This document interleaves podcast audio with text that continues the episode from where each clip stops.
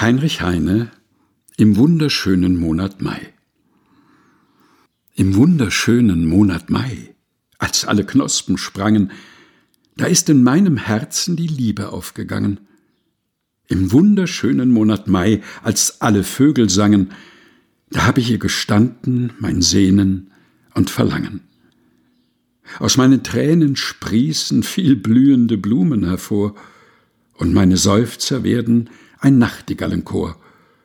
Und wenn du mich lieb hast, Kindchen, schenk ich dir die Blumen all, und vor deinem Fenster soll klingen das Lied von der Nachtigall. Heinrich Heine im wunderschönen Monat Mai. Gelesen von Helga Heinold.